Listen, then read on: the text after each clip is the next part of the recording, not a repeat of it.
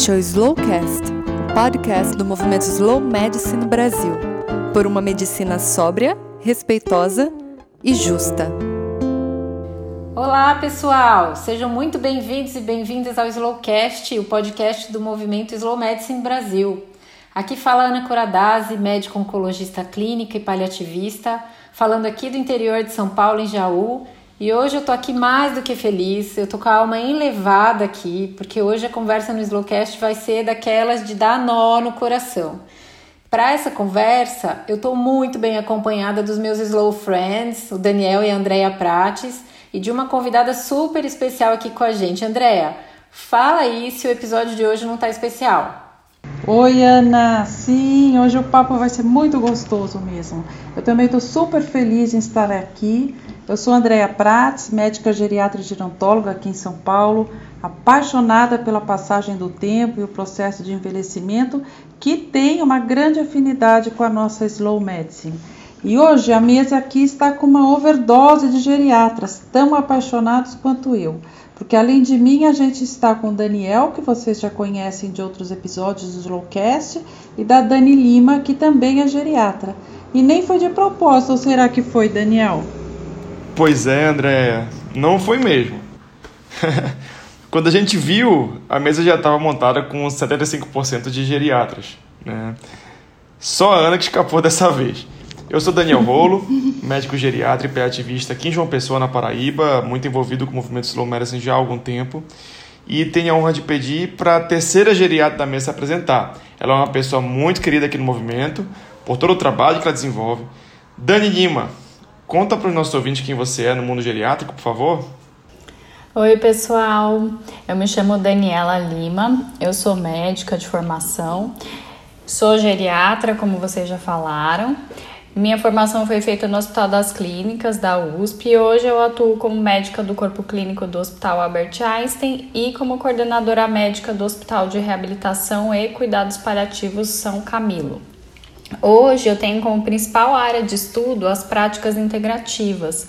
Eu fiz a formação no Einstein de Medicina Integrativa e também tenho formação em Reiki e hoje eu estou cursando a formação de instrutora de Mindfulness pela USP.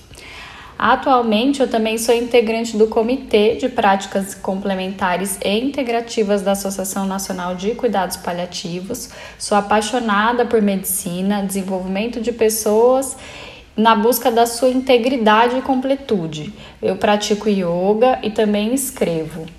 Sou integrante da Slow Medicine já há algum tempo e agora estou um pouquinho afastada por conta da minha bebê. Ai, Dani, seja mais do que bem-vinda aqui ao Slowcast, viu? É uma alegria para a gente ter você por aqui. E hoje a gente vai falar sobre o nono princípio da Slow Medicine, que eu tenho que confessar para vocês que é o meu princípio preferido, porque ele fala de paixão e compaixão. Esse, na verdade, é um princípio que talvez devesse ser o primeiro de todos, porque sem ele fica difícil de entender como é que a gente pode adotar os outros princípios todos na nossa prática diária, né? E eu queria começar, Dani, perguntando do que é que a gente está falando quando a gente se refere a paixão no contexto da slow medicine. Ana, talvez a primeira coisa que vale a pena ser dita é que, apesar de ser meio óbvio que o ideal é que a gente exerça a medicina com paixão e entusiasmo, na prática isso não é algo tão simples assim. Os anos de formação médica, depois da especialização, a realidade do mercado de trabalho, várias outras coisas acabam expondo os médicos a desafios que vão muito além da própria medicina. A gente se sente muito pressionado, né, como médico, é, dominar uma quantidade enorme de informações, de técnicas, de conhecimentos. Isso muitas vezes consome um tempo e uma energia muito grande dos médicos. Pelo menos eu me sinto assim, principalmente quando a gente ainda é jovem. Além disso, o que acontece é que hoje a gente tem uma pressão adicional, que é a midiática, né? Parece que o jovem médico precisa o tempo todo estar construindo sua imagem, gareando fãs, é, redes sociais, Instagram e coisas assim. Isso tudo, infelizmente, acabou afastando a gente das motivações que nos levaram a escolher a medicina como profissão. Não sobra muito tempo e nem energia para se dedicar ao paciente com aquele cuidado todo, aquela atenção do jeito que a gente aprende a fazer na faculdade. E aquele aprendizado todo começa a parecer meio utópico, meio sem sentido. Mas o paradoxo de tudo isso é que justamente a manutenção da paixão pela prática médica é que é capaz de dar sentido ao que a gente faz. O exercício da medicina sem paixão é altamente estressante e frustrante. É uma atividade muito complexa, nem sempre bem remunerada, que envolve sofrimento o tempo todo, envolve abrir mão de muitas coisas na vida pessoal e se a gente não vê sentido no que a gente está fazendo, se a gente não sente paixão por aquilo, a prática médica pode ficar mais próxima de uma tortura do que de uma atividade profissional por si. É verdade, Dani, é muito bom o que você falou. É muito frequente escutar colegas desapontados com a profissão, desmotivados, como se a profissão tivesse perdido o brilho, né? A gente perde também o brilho no olhar, no trabalho. E sabe que talvez seja difícil até reconhecer que essa paixão acabou, né? Às vezes o processo de desgaste é tão grande e vem de tão longe que o resgate dessa paixão também parece impossível. E sem paixão, como é que a gente vai trabalhar com medicina? Eu vou até fazer uma provocação para você aqui. Se você fosse descrever como é que é essa sensação de se manter apaixonado pelo que faz, como é que você descreveria? Hum, Andréia, deixa eu pensar aqui. Eu acho que eu diria que é aquela sensação de dever cumprido, sabe? Que, que invade a gente depois de ter feito um bom atendimento, ou quando um paciente ou uma família vem agradecer pelo que a gente fez por eles, ou quando a gente chega em casa com o corpo moído, de cansada e o coração parece que tá meio quente, sabe? Aquele sentimento de, poxa, que privilégio poder fazer o que eu faço. Perfeita sua descrição, Dani. Acho que é por aí mesmo. A sensação de dever cumprido é muito importante. Me parece que a realização profissional vem principalmente quando a gente consegue se manter conectado aos sentimentos e às pessoas que inspiraram a gente durante a nossa trajetória, né? Isso faz com que a gente se lembre de onde veio e para onde a gente gostaria de ir. Isso, para mim, é se manter apaixonado pela medicina. É exatamente isso, Daniel. Como eu falei, isso nem sempre é fácil no contexto que a gente vive hoje. São muitos desafios. É, talvez o mais importante nesse sentido seja a gente buscar autoconhecimento, seja com a estratégia que for. Os médicos eles não podem se permitir é, absorver pelo contexto desgovernado que a gente vê hoje na saúde.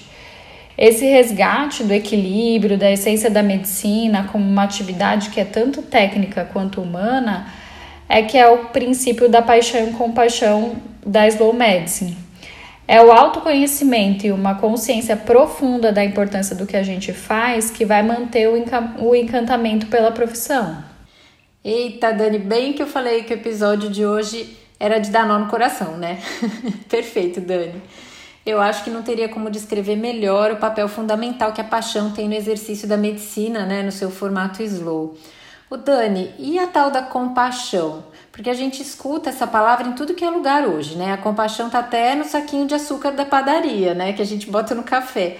Mas o que eu vejo é que muita gente não sabe exatamente o que, que é compaixão, ou então tem uma ideia não muito correta do que, que é isso. As pessoas costumam confundir compaixão com pena, com piedade. O que, que é a tal da compaixão no fim das contas? É, muito boa pergunta, Ana. É bem importante esclarecer isso, principalmente porque a gente está falando de um, de um cenário da prática médica. Compaixão não é sinônimo de pena ou de piedade. Se a gente só tivesse médicos piedosos por aí, provavelmente a medicina não seria muito resolutiva, e eu explico por quê. Quando a gente fala de pena ou piedade, a gente está se referindo à sensação de aflição ou de tristeza em relação ao estado de outra pessoa. É uma comoção pessoal pelo sofrimento do outro. Como se a gente se colocasse numa posição privilegiada, sabe, em relação a outra pessoa. E a compaixão é diferente disso, porque é um incômodo com o sofrimento do outro, mas com, juntamente com um desejo real de, de melhorar aquele sofrimento. É como se a pessoa que sentisse compaixão se colocasse no lugar do outro que sofre e também agisse para reduzir esse sofrimento. É uma postura compassiva que a slow medicine preconiza. O médico não está acima do paciente, ele está do lado do paciente e usa o seu conhecimento em prol do bem-estar daquela pessoa.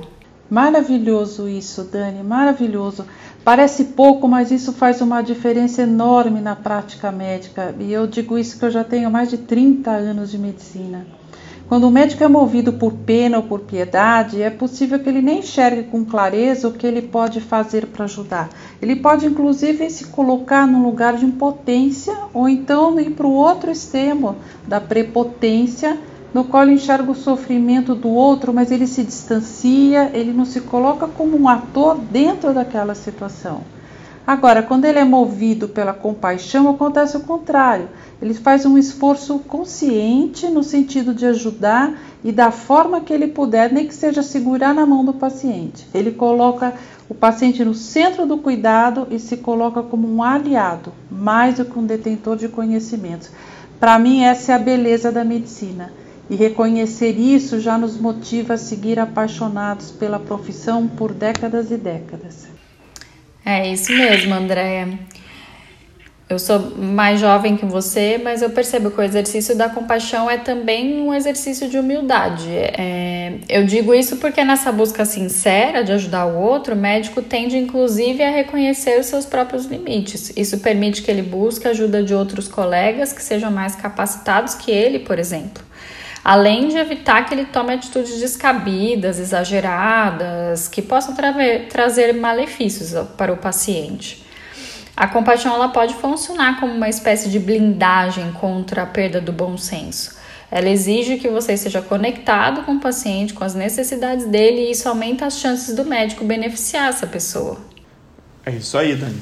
Não se trata apenas de oferecer conhecimento, né? É muito mais que isso. É sobre compreender a necessidade do outro e atuar conscientemente em seu benefício. Acho que a compaixão é que acaba nos dando os motivos que a gente precisa para continuar no dia a dia. Pensando bem, talvez exercer a medicina de forma mais compassiva seja a ferramenta mais importante para resgatar a paixão pela essa profissão, profissão tão bonita e tão antiga. É isso mesmo, Daniel. Resumo perfeito. É simples e complicado assim. Nossa, gente, que conversa hoje, hein? Daquelas que dá para estender ao infinito e além, né? Eu fico pensando aqui, com tudo que a gente conversou, eu acho que fica bem claro o motivo desse princípio slow ser tão importante, né? Porque ele funciona como a base emocional para todos os outros. Sem paixão, a medicina perde o seu sentido, e sem compaixão, ela perde a sua essência, né? Maravilhoso. Eu sou só gratidão aqui hoje e para fechar com chave de ouro, eu vou pedir para Dani, sem querer abusar, contribui com o Slowcast trazendo uma slow dica para os ouvintes. Vamos lá?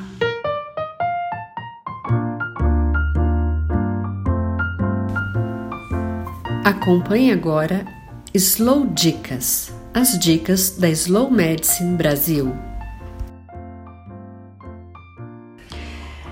É, acredito que nós falamos sobre isso nesse episódio de hoje, mas meu, na minha concepção, a compaixão ela tem que ser primeiro despertada por si mesma. Então eu vou indicar uma poesia do Fernando Pessoa e eu vou ler duas partes dessa poesia que eu acredito que combinem com esse podcast de hoje. A primeira parte é essa. Segue o teu destino, rega as tuas plantas, ama as tuas rosas, o resto é a sombra de árvores alheias. E a segunda parte é bem curtinha, mas eu levo ela praticamente todos os dias na minha vida. Imita o Olimpo no teu coração. É isso, pessoal. Ah, que maravilha de dica, Dani. A gente ama a poesia aqui. Obrigada por compartilhar esses poemas tão preciosos aqui do Fernando Pessoa. E a todos vocês que estão nos acompanhando, muito obrigada pela presença. Muito obrigada, gente. Obrigada, Dani, Andréa, Daniel. É sempre um prazer estar com todo mundo aqui no Slowcast. Eu espero que a gente ainda se veja muitas vezes por aí. Eu também só posso agradecer muito pela presença de todos vocês aqui hoje Realmente essa conversa foi muito especial. E para fechar o nosso episódio de hoje, eu gostaria de relembrar uma frase de Hipócrates que para mim traduz de uma forma muito certeira tudo o que a gente conversou hoje. Onde quer que haja amor pela arte médica, haverá amor pela humanidade. E para mim é isso. Muito obrigado. E eu convido vocês que estão ouvindo para visitar o Movimento Slow Medicine no nosso site. Tem muita coisa legal, muita coisa muito bem escrita por uma equipe diversa de profissionais que escreve com muito carinho para vocês. Tem no Instagram também, no Facebook, no Twitter, Telegram, LinkedIn, enfim, dá um Google Slow Medicine Brasil que a gente está em todo lugar e tem alguma coisinha para você lá. Então não, não deixa de curtir não, por favor. Os links de acesso a todas as nossas redes sociais estão aqui na descrição do episódio, assim como a dica que a Dani Lima deixou hoje para vocês. A gente estará de volta daqui a 15 dias falando sobre o décimo princípio da Slow Medicine, o uso parcimonioso da tecnologia. Essa promete, hein? A gente se vê lá e tchau, tchau.